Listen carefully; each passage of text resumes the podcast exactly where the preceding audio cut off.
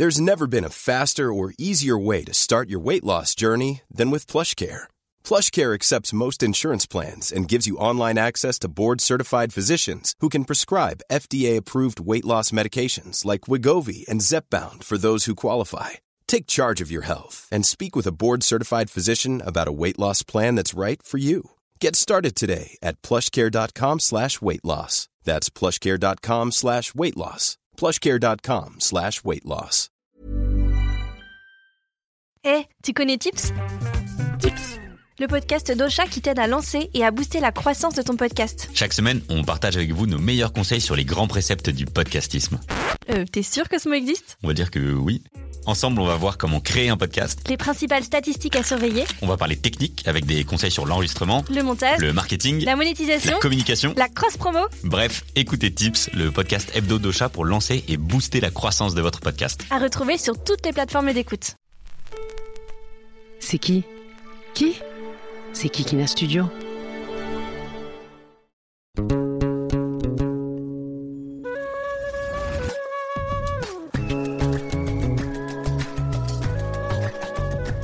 Hello, everyone.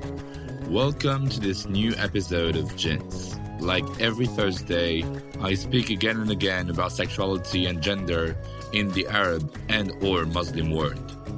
Because yes, in this world, we never talk about sex. And yet, at the same time, we talk about it all the time.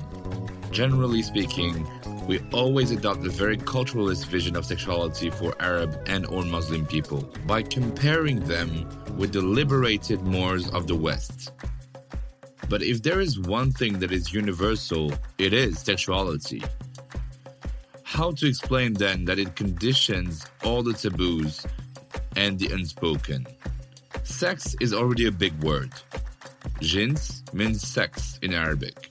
So just by saying it, some people will already say that I have gone too far. Are Arabs brutes? Everything in history tends to show the contrary. Don't they also have the right to pleasure? Well, speaking of pleasure, it is my great pleasure today to welcome an international personality, Shereen El Feki. She's a writer, a journalist, half Egyptian and half Welsh. Shereen was brought up in Canada.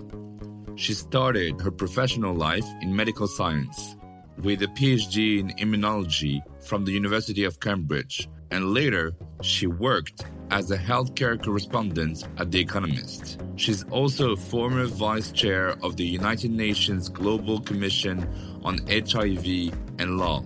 While she has worked in regional media as a presenter with the Al Jazeera network, she continues to write on social issues in the Arab world. Her passion lies in projects that aim to better understand and surmount the social challenges facing Arabs, specifically young people. She is most notable for her book, Sex and the Citadel, that she wrote in 2013, which is the biggest survey and study that we can find today on sexuality in the Arab world. Dear Shereen, thank you very much for accepting my invitation. It's a great pleasure. I'm uh, very glad that uh, the Jins podcast is uh, up and running. That's terrific. So let's start with a question that sets the scene for your investigation uh, about sexuality in the Arab world. What are the tensions at the heart of sexual culture in Arab societies? So I would say the central tension, because there are many, but many of them stem from this distinction between appearance and reality. In my experience, having traveled across the region, uh, talking to people about uh, sexuality, what they do, what they don't, and why over more than a decade, I found that the real issue is not what people are doing necessarily, but it's what they're seen to be doing that is the issue. Uh, and that's what greatly concerns people. So, as long as you keep it uh, under the table, there seems to be an implicit or social contract, a sort of sort of acceptance. And when it it's when it comes to the surface that problems arise. So I'll give you one illustration. Of this. Uh, my a lot of my work, uh, and indeed my my my uh, my my job today is is focusing on HIV/AIDS in uh, our region, uh, and I was in Morocco researching the book, and I was out with a fantastic uh, NGO uh, that uh, has really been a pioneer in trying to uh, educate, prevent, and support people living with uh, HIV. We were out on the town in Casablanca in the evening, essentially handing out condoms and giving information in order to uh, help empower uh, sex workers to protect themselves. So we went to this bar and we met uh, two students. And they were uh, early 20s, they were hairdressing students, and they were turning tricks for uh, enough cash to you know, buy mobile phones, clothes, all this. So the outreach workers uh, talked to them and said, look, we, we really think it's important that you should be using condoms uh, when you're doing your work uh, to protect you from HIV. And they said, no, no, no, no, no. We don't need condoms. No, no, no, no. We uh, we want to get married, so we are virgins. We uh, don't engage in, in in in vaginal penetrative sex. So essentially, what these young women were saying because they were specializing in either uh, uh, you know either anal sex or or um, or outer course or oral is that for the sake of the appearance of virginity and intact hymen they were exposing themselves to these tremendous risks. So it really brought home this distinction uh, between appearance and reality and it, it, it's not just in intimate life it's in other it's on all other aspects of life across the Arab region. But the problem when you have this distinction is that a lot of stuff can come in, in the middle, which includes HIV AIDS, which includes all the issues around sexual violence, uh, for instance. So we really do need to find a way in the region to make appearance and reality come closer together.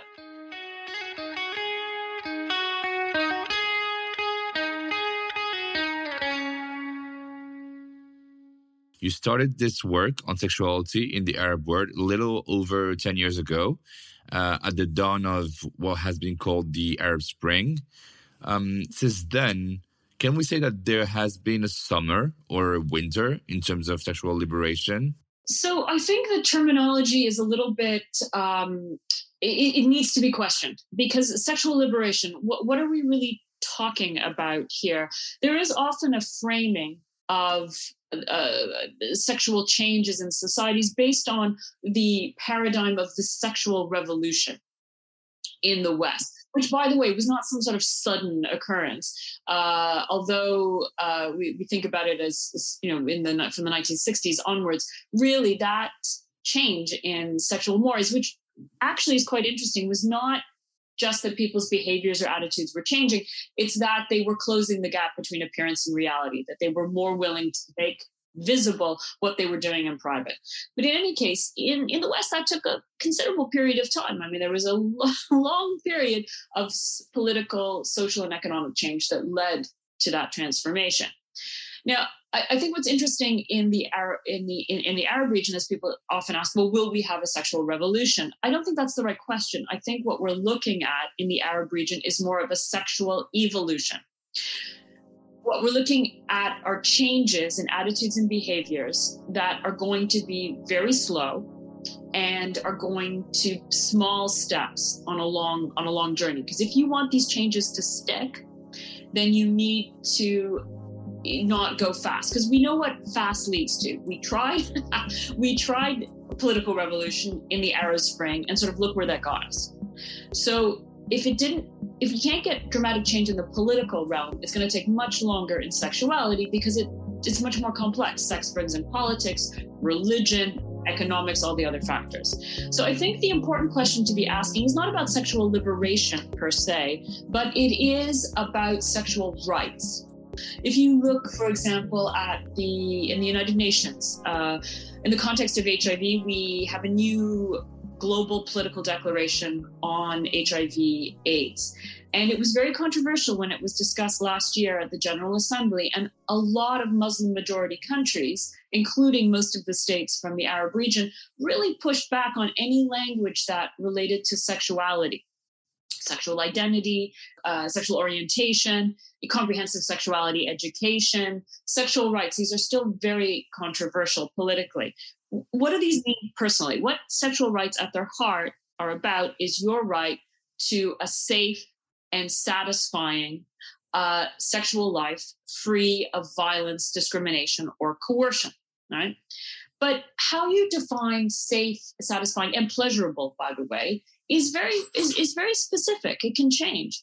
I have met young women across our region who frankly are not looking for the freedom to have sex before marriage. They feel, according to their faith, that they would like to wait for marriage. What they would like to have is the right for their bodies to be their own business. That, for example, the family or the community is not surveying their hymen and you know being very careful of their honor. This is my body and it's my business. I would say that what has changed in the arab region is the ability to talk at least in semi public semi private spaces. And by that i mean in social media.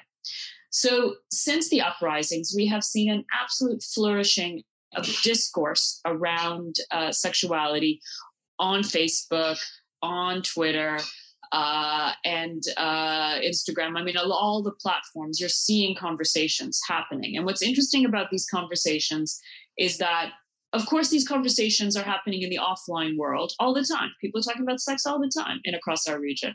But it's women largely talking to women and men largely talking to men in these conversations online, what you're seeing are men and women being able to interact and talk about sex in ways that you simply cannot do in most cases offline because of the, again, how will I be seen, right? Will I be seen, particularly from women, as a bad woman if I'm asking these questions? Does that mean I'm interested in sex? Does that mean maybe I have some sexual experience? So, in general, what I would say that's happened since the Arab Spring is that basically we've taken one step forward on sexuality and half a step back. But I have to say that in our region, that's what we call progress.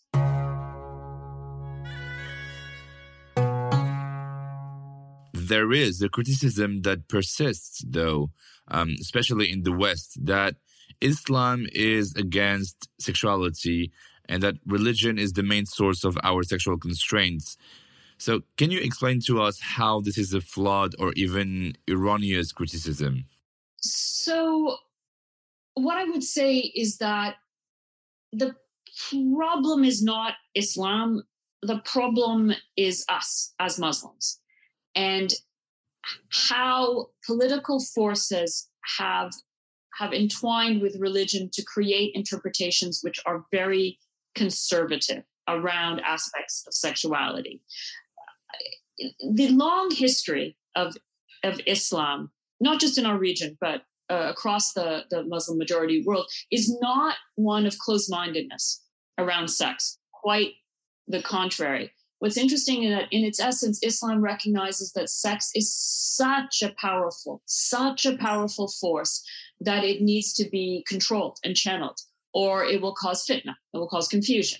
And one of those channel, one of those channels is marriage. So that is why we have all these uh, all these exhortations and, and you know, regulations, as it were, around sexuality within marriage. And that's what I call the citadel in my book. That the only socially and uh, religiously uh, accepted context uh, uh, for sex is, is is marriage. It's like a citadel. It's like a fortress, um, and anything outside of that is haram, uh, uh, just not socially acceptable. What I would say in the context of religion, if you go back to, for example, the Prophet, peace be upon him, eh, there is a very you know very pro sex discourse. I mean, sex is a gift from God, and we are meant to enjoy it. And you can see this reflected uh, in, in, in in the Hadith and and the, the basic tenets of, of of Islam. This is not an ascetic. We are not we are not ascetics by by nature in, in, in Islam. So the Prophet, peace be upon him, was once asked by uh, uh, a, a believer, one of the new Muslims, and how should we how should we how should we go about intimate relations? And he said that any relation with with with with your wife should be preceded by uh, by uh, a kiss and and, and by, by a message. And the believer asked, Well, what message is this, O Prophet? And he said, A kiss and sweet words. So again, foreplay, you know, good lovemaking is is is, is to be, you know, it's it's it, to be a good Muslim is to be good in bed, frankly. I mean, I'm just going to say this very bluntly. It is within a particular context. And again, that's marriage. But you need to understand that also marriage is quite a flexible concept in, in Islam. For example, in Shia, Islam, they have informal marriages, uh, constructs called uh, uh, uh zawaj muta, uh, pleasure marriages, which are much more flexible arrangements than, for example, we have in, in Sunni Islam. Nonetheless, in Sunni Islam, we have other forms of, of unofficial marriage, which are um, zawaj orfi, for example, zawaj misyar, for instance. Or, so, what I would say fundamentally is that when it comes to sex and even really tough topics within sexuality, like uh, same sex relations, for instance, conservatives will tell you that it's black and white. But fundamentally, there are 50 shades of gray when it comes to sex. Uh, or m- most issues to do with intimate life in Islam. And historically, and this is what's very interesting, historically, we in the Arab region who are now you know famous for being bottled up about sex were actually considered to be the masters of sex. If you go back a thousand years to the abbasid period we had these fantastic writings about sex. I mean everything about sexuality you could imagine. I mean there is nothing in i don't know cosmo or uh, or or or or or YouPorn or you know Fifty Shades of Grey that they weren't writing about a thousand years ago in Baghdad, and this long tradition of erotica in uh, in Arabic. Many of these books were written by the because they saw nothing incompatible with the, the, the, the needs of the flesh and the needs of the faith. And it's not a coincidence that the winding down of this writing on sexuality basically coincides with uh, foreign occupation, uh, colonization by the European by the European powers. And that's when you start to see more reticence seeping in to at least this, this mirror of sexual discourse, which is the erotica. Uh, and then it really picks up speed with the emergence of Islamic fundamentalism in the 1920s with the founding of the, uh, the Muslim Brotherhood. What's interesting in this history is that when you look back on, on our history as Arabs and as Muslims, when we are at the peak of our political, economic, and cultural influence, we had no problems talking about sex and writing freely about sex.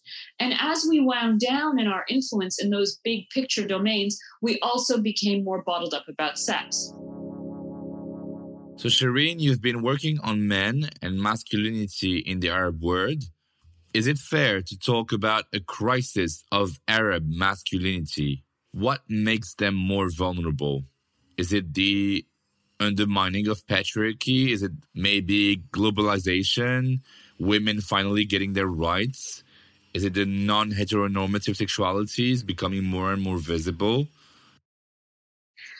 So, uh, all of the above, effectively. Uh, what I would say also is that the, the, the, the issues facing Arab men are not unique to the Arab world. In fact, all this conversation we're having, Jamal, about sexuality in the Arab region applies to other parts of the world. There's no Arab exceptionalism here.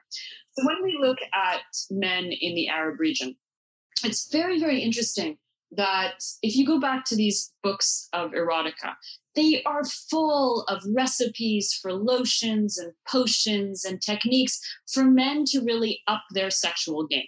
There is the perception in outside of the Arab, Arab world that women are repressed, oppressed, oppressed. And that is in many cases true. But it's very interesting that historically, if you look at this, it's not that women are seen as these weak, submissive sexual beings. In fact, quite the contrary. Even within the even within our holy book, the Quran, And if you look at uh, the Hadith as well, there is really the conceptualization of women's sexuality as being much more powerful than that of men, and therefore it needs to be controlled, right? Because if we don't, then uh, fitna. So, in a sense, a lot of this uh, sort of crisis of masculinity or the problems that men are facing is to do that it's fear actually it's fear that of the power of women but i would say that that is connected more broadly to the pressures that men are under across the region fast forward a couple of years and basically i was working with a great ngo called Promundo which is uh, one of the leaders in the global movement to engage men and boys on gender equality along with un women to do a very big study of uh, more than 15,000 men and women across the region uh, in seven countries asking what does it mean to be a man today. But there is this impression of the patriarchy that it's great for all men. Well, it isn't. If you're at the top, if you're the man at the top of the pyramid, it's actually, you know, life is good. But the problem is for all the men underneath who are subjected to all sorts of economic, political, and social pressures. And one of the things that came out very clearly and is linked to the you know this fear that men that men experience is that men and particularly young men in our region define themselves as what I would call homo economicus. I am a man because I provide for my family, because I have a job, because I put food on the table. But the problem we have in our region, for example, if you're a man in your late 20s, a university graduate in Egypt, and you're struggling to get a job because unemployment rates are very high for young men. So, what are you going to do? If you don't get married, you can't really have, in most cases, a regular sexual life. You're not supposed to be having sex outside of marriage. So, it, it, it, feeds into this, and you can't start a family. And if you can't start a family, it's hard to move out of your parents' place. So it's hard to realize all these milestones of masculinity to look at another group of men who are also under pressure. If we look at the refugees, I, along with our partners, our research partners in Lebanon, we interviewed Syrian refugee men, and their stories were really heartbreaking because they had gone from Syria, where they were, you know, very much patriarchal society. They were the ones who went out, earned money, their wives stayed at home. And then when they went into exile, those roles were reversed. The women could find jobs, they were less controlled by the police, so they went out and earned money. And the men were stuck at home. And one man described it very nicely. He said, Back at home in Syria, we were men of steel. But now that we are uh, in exile, we are like uh, tissue. We tear very easily. And the men who are feeling that in their all other aspects of their lives, it's not a surprise that that, that translates into their intimate life. And one of the ways we have seen this, particularly in refugees, is that there has been a spike even before COVID, with uh, domestic violence, that men become angry and frustrated with their situation and very often take it out in violent forms uh, on their intimate partners.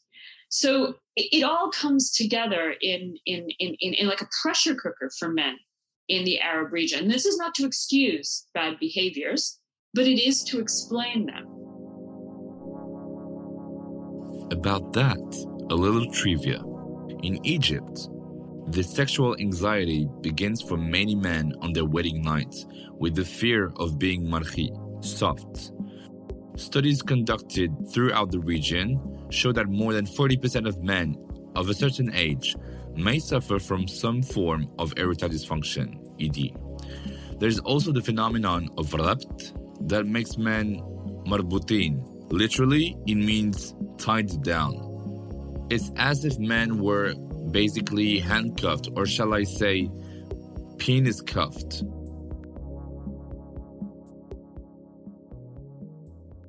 I want to go back a bit on the injunction for a woman to be a virgin. Um, so the patriarchy still controls women's bodies, and I have the impression that women themselves sometimes perpetuate this patriarchal order which exercises what French sociologist Michel Bozon called a consented domination. So let's talk about virginity. Why is the hymen of an Arab woman so important? patriarchy is not just supported by men, it's supported by women as well. And it's very interesting. I'll go back to the study that I was talking about. When we talked to men and women about, you know, should a woman have a right to work outside the home? You know, can women be both good leaders and good good good mothers, for instance? I mean, questions that are probing gendered attitudes. What we found is that when you looked at women's education, women's employment, for instance, by, or you know sharing duties around the house or decision making by and large women were were quite open about this. They said yes we should have the same rights as men in these domains with some exceptions. But when we got to issues of sexuality it was very interesting that the women often um, uh, you know evinced as conservative attitudes as men uh, particularly around these around these issues related to virginity. Uh, if a woman is raped, she should she should marry her assailant, for example. I mean, really hardcore. And it's interesting because, in a sense, why are women uh, buying into the patriarchy? It, it, it, at some level, they do benefit for example, the primacy of sons over daughters, that the sons are princes and the daughters in the family are often, you know, serving the sons. But again, that that that that will have some benefits from from the mother's perspective when the son marries, for example, and brings his his his new wife to to the home, for instance. So the idea, I find that you know, women are in our in our region are hopeless and helpless and are just you know co-opted by the system no actually in many cases and not all cases but in many cases women are working the patriarchy to their own benefit and that is why they are supporting it. It is a calculated decision on their uh, on their part. Now how this relates back to the hymen is again this goes back to the idea of the appearance and reality. You are performing virginity. On your wedding night the, the, the woman is expected to bleed on penetration.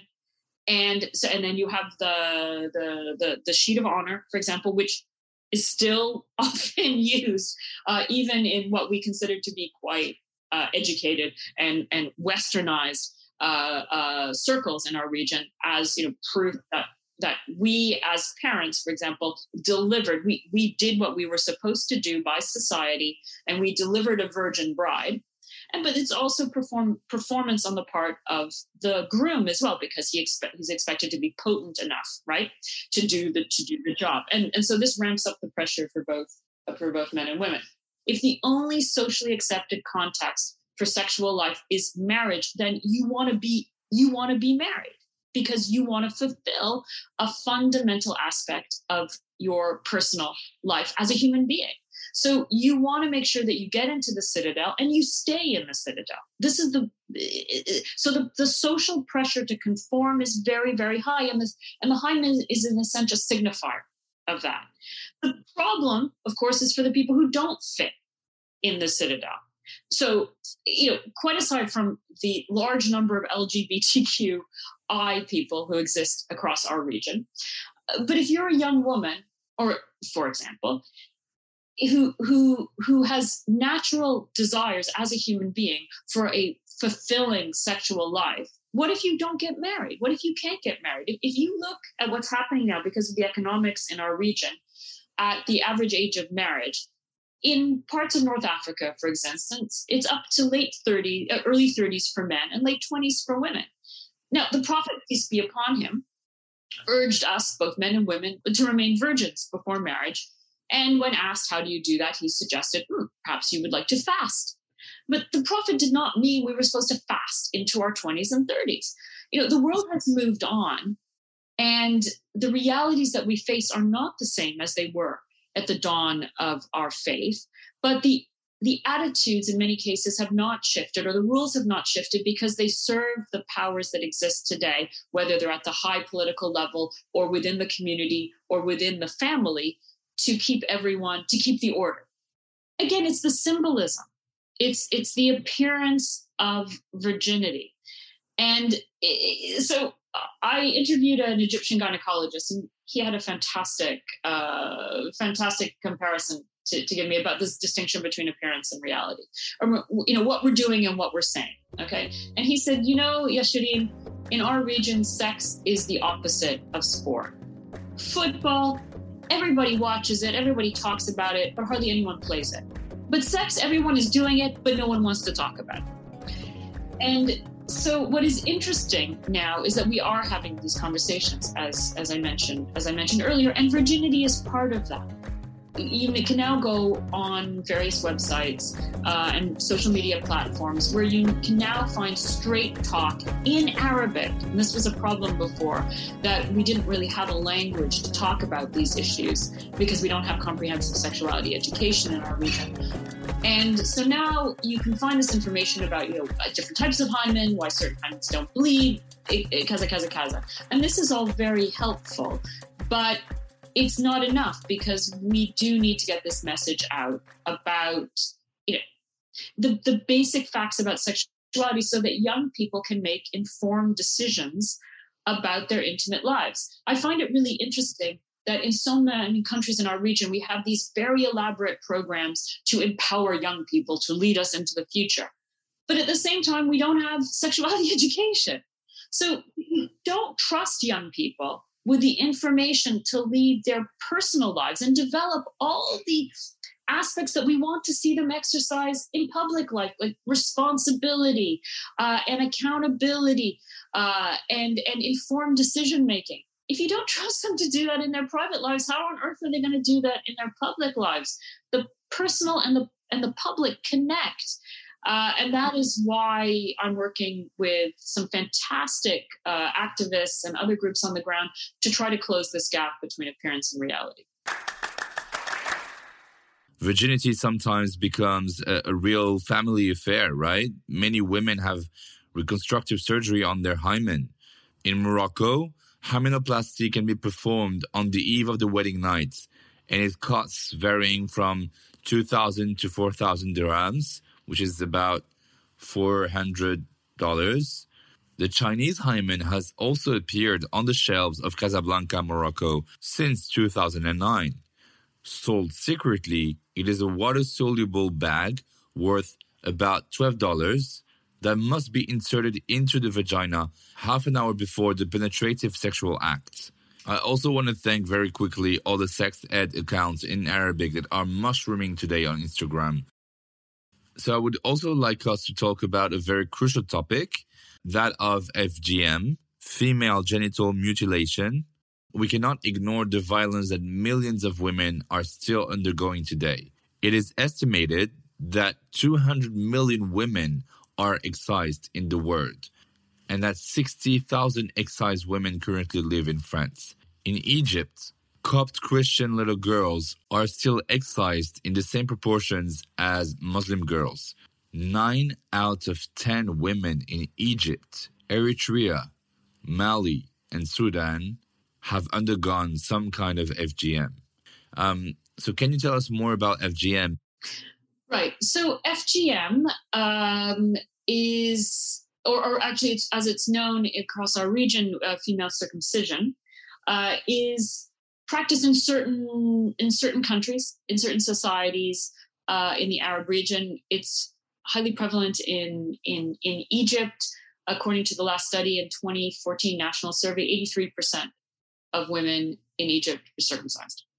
Uh, and we also find it in Sudan, uh, to a certain extent in uh, Yemen and uh, Oman, uh, and also interesting in certain um, in certain communities uh, in Iraq.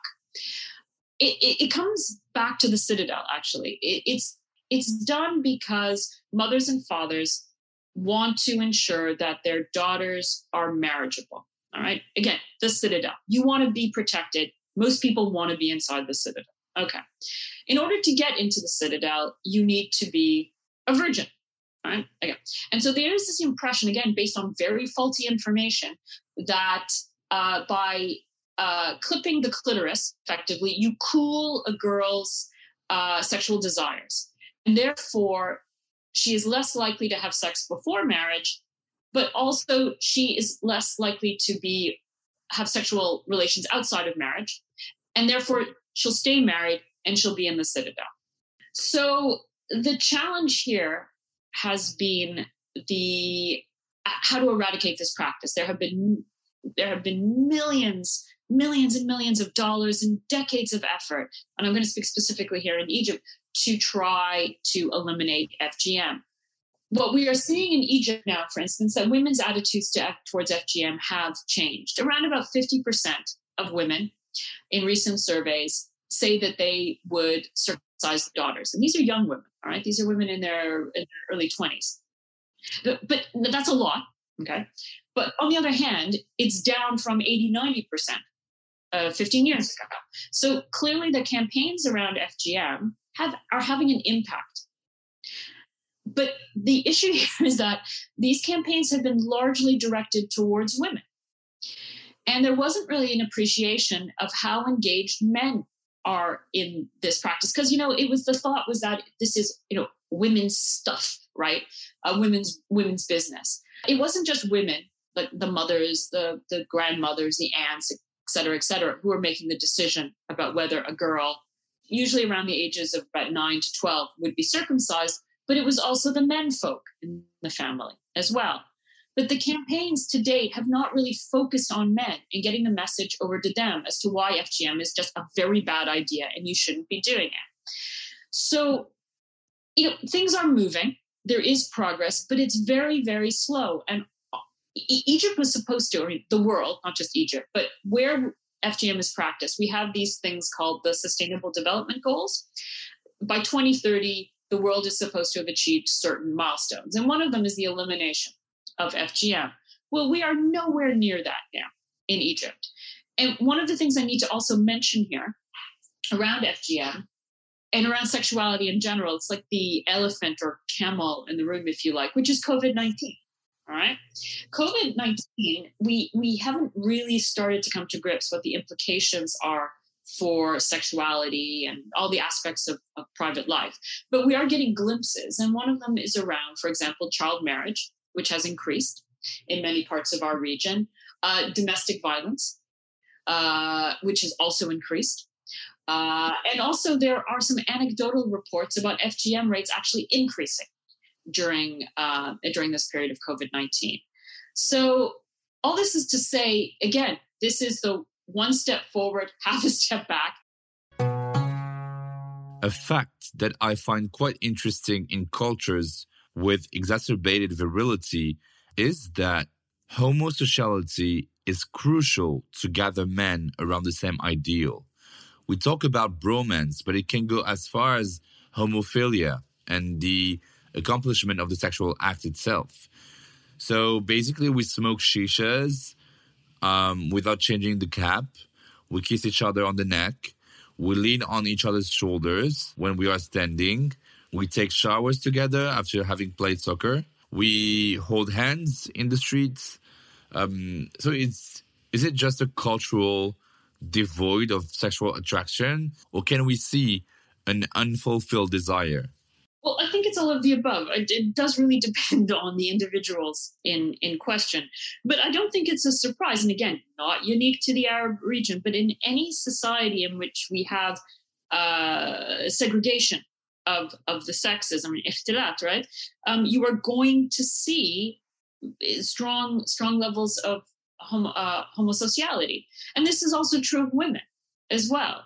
My relations with my female friends in the region are different than those uh, outside. I mean, we hold hands, we send affectionate messages. It's just a, a much more intimate and connected way of engaging with one with one another. So it's women for women and men for men uh, again, the, the issue has been that what we're lacking is that public display of affection between men and women. And it's only very recently, and it's really actually interesting me since the Arab Spring in Egypt, for example, that I have seen young men and women holding hands or you know arms draped over over each other publicly. This was quite dramatic.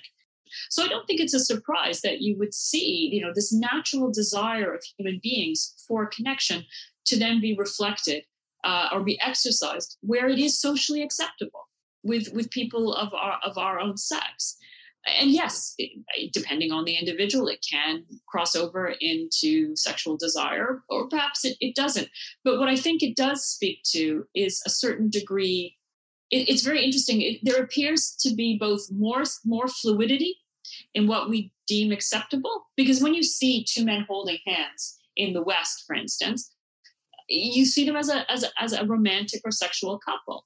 And the reality in the Arab region is that that could be anything. So it's it's it's interesting, isn't it? It's like a bit of a paradox. We have both more sexual flexibility or fluidity, but at the same time we have less. Uh, I think the concept of of, of having a, a sexual identity or a sexual orientation as your identity, which again, uh, uh, some scholars have argued is a very Western construct, and they're and and and really not traditional in the way we think about same-sex relations in, uh, in, in, in the Arab region. My experience in in, in working with, uh, for example, LGBTQ uh, NGOs that we have across the region. Uh, and uh, uh, the increasing, the growing body of research on um, LGBTQ in in the Arab world. What I would say is that there is still a spectrum. I have I have many friends many of whom are really fantastic activists working in, in the human rights space, who very clearly self-identify as gay or or bi or lesbian or trans or queer, for instance. But I have also met many men, for instance, who, for example, will be having sex with other men but do not think of themselves as gay. It's just not part of their identity. And I think one of the challenges here about sexual identity is that it is rather predicated uh, on the notion of a personal identity, of personal rights. And it was really brought home to me by an activist in Lebanon who said to me, Shereen, how am I going to have a sexual identity in my community if I don't even have a personal identity? In the in the records of the Lebanese state, I am registered as the daughter of my father. And if I were to marry, I would be the wife of my husband. To have sexual rights, to have a sexual identity, I need to have an individual identity and individual rights. And this is getting back to what we were talking about earlier. This is, again, the appearance and the reality is connected to the individual and the collective. And the appearance is all about satisfying the collective need to conform. It's very interesting again because if you go back in the history of our writings, so if you look back a thousand years to this erotica, most of the chapters are related to women having sex with women or men having sex with men. It's very, very interesting. We have a long history of erotica, uh, poetry, literature, you name it, talking about same sex relations. And in fact, ironically, for most of our history in the West, we were famous for, for, for frankly having same sex relations. It's really interesting. We were famous for being open about sexuality when the West was more closed, and now we're seen as being more closed about it when the West, or at least parts of the West, are more open. So it's again, it's a, it's a it's a switching roles, switching position. What I would say in general, we have these laws across the region, most countries, which, in one way or another, criminalize same-sex relations. Uh, and in some cases, they're directly, they're quite specific. They're about sodomy, all right? So this is about, you know, anal penetration. So in other places, they are more general about same-sex relations. So that's in Lebanon, for example. That's Article 534, acts against uh, unnatural acts. Yeah. But what's interesting about that is that we have had pushback. We do have NGOs, civil society groups in our region, which have challenged that. And in Lebanon, for instance, Article 534 repealing that law, that legislation, is very tough in Lebanon, given the political context. But what they have done in Lebanon is very interesting. The judges have challenged it, or lawyers have taken cases, something called strategic litigation, in which you actually get judges to rule against the law.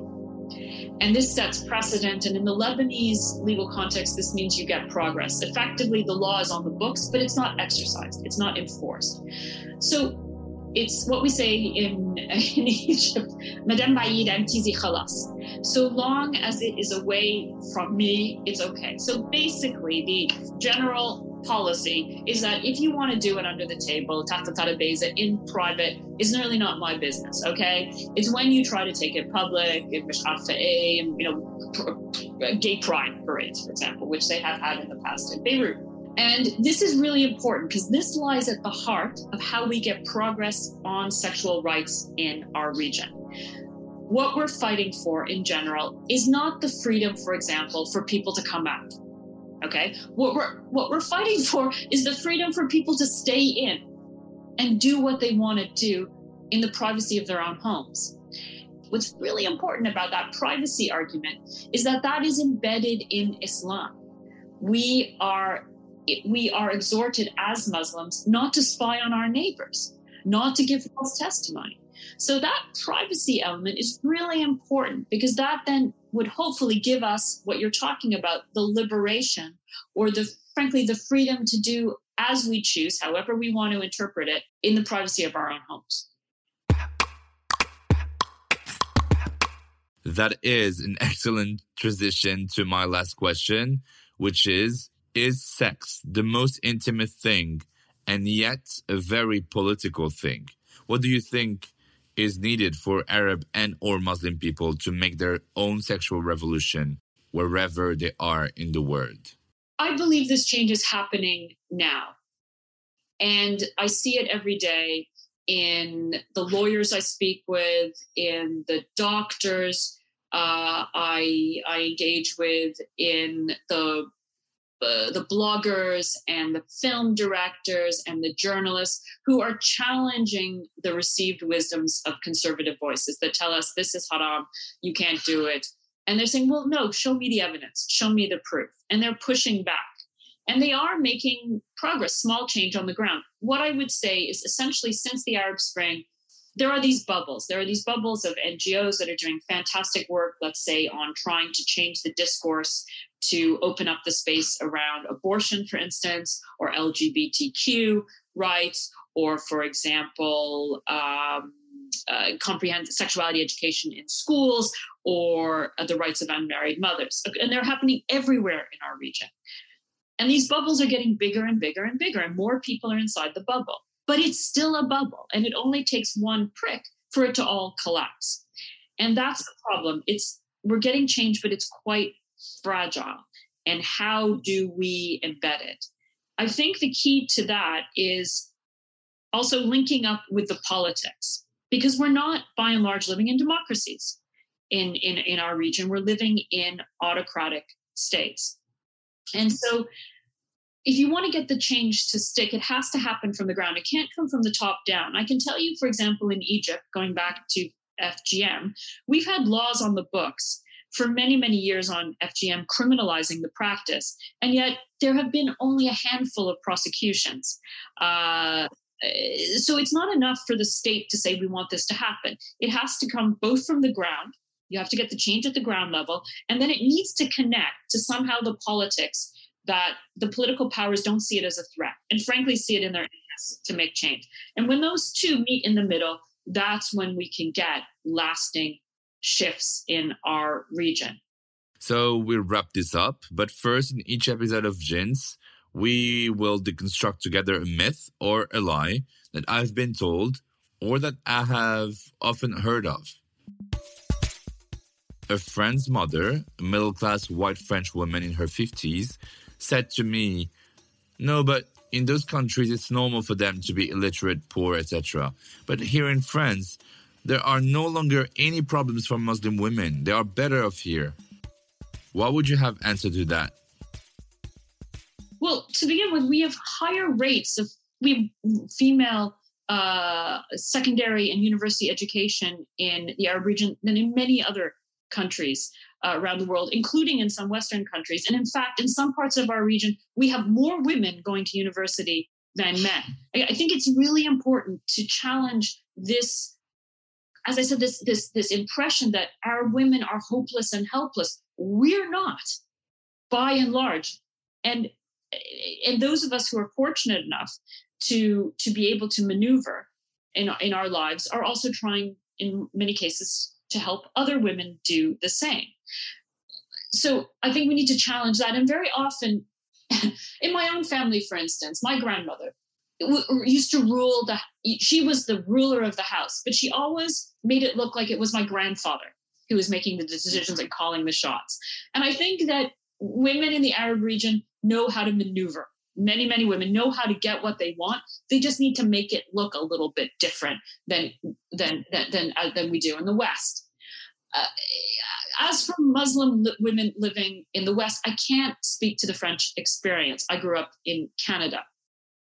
But what I can say is that the idea that the West is some sort of sexual paradise and we've got everything, you know, figured out here is, I think, mistaken.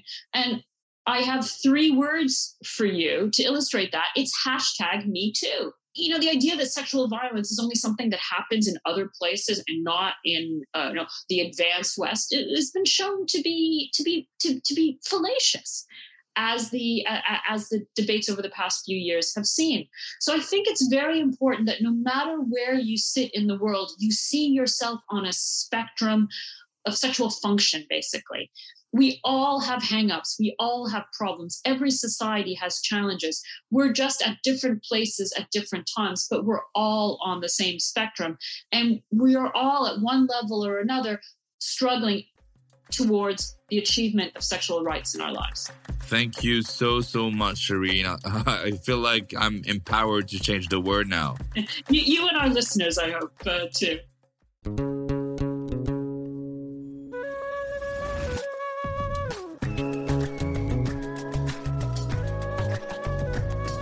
Thanks a lot to all listeners. You'll find all the aforesaid references in the description below, as I did every single time during season one. For the most curious minds among you, I'll put a few book and film recommendations linked to today's topic. For those who don't know, jins means sex in Arabic. It can also mean gender or sexuality. It has also the same roots as the word for nationality. So, yeah, Jins is all about identity. Be it on Spotify, Apple Podcasts, Amazon Music, Google Podcasts, Deezer, or else. Don't forget to subscribe to Jins podcast account and to leave your questions and comments. Go subscribe to Jins podcast on Instagram at J-I-N-S underscore podcast don't hesitate to share around every time you listen to an episode because you should always remember that someone, somewhere, somewhat needs a new light shed on Islam, gender identity, sexualities, Arab origins, or anything that can be prone to oppression. So please do your part and pass the word around. See you soon on Jins.